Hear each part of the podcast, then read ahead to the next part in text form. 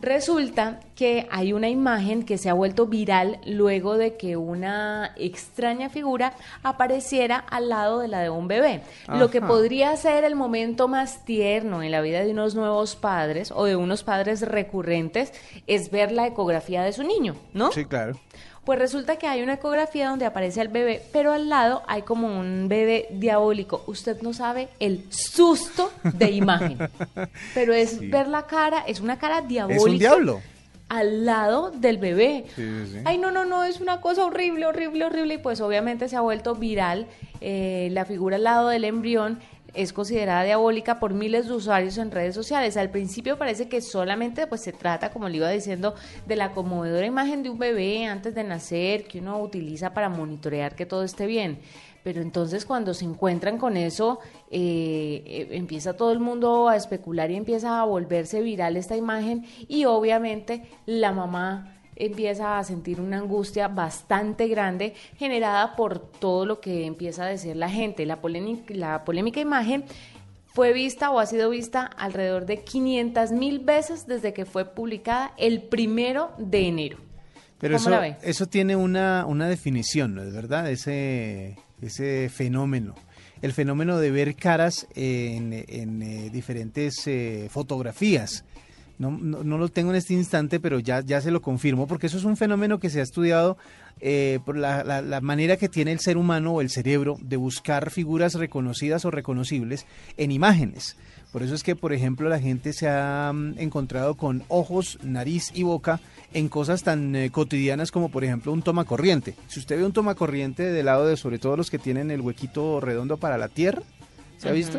Eh, si usted lo mira de lado, parece una cara, parecen dos ojos y la, y el- y la parte de la tierra parece una boca. Eh, si usted mira, por ejemplo, casas, en las casas usted eh, alcanza a ver si es una casita tradicional como la de un logo de un banco muy reconocido que usted conoce. eh, en ese logo, si usted ve la casita, se da cuenta de que tiene como dos ojos y una boca. Eso, eso es un fenómeno que es una interpretación del cerebro buscando formas conocidas. Lo que pasa es que a veces uno busca esas formas que son un poquito diabólicas. No sé si usted se acuerda de las imágenes de las Torres Gemelas, la época en el 2001 Sí. cuando las Torres Gemelas, en el humo aparecía también, y una foto que también dio muchas vueltas por redes sociales, en el humo aparecía la cara de un diablo. Entonces Sí, también sí, es horrible. esa Y, y la gente tiene diferentes formas de interpretarlo. Mire, muchos usuarios en Internet lo interpretaron como un demonio, pero muchas otras personas lo vieron como una diosa hindú, mientras que otros lo veían como una sirenita.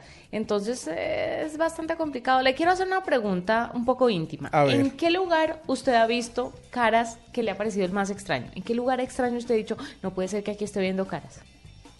Pues, pues eh, extraño, extraño, las de me asusté muchísimo una vez que vi una una cara en eh, una mancha de humedad de una casa.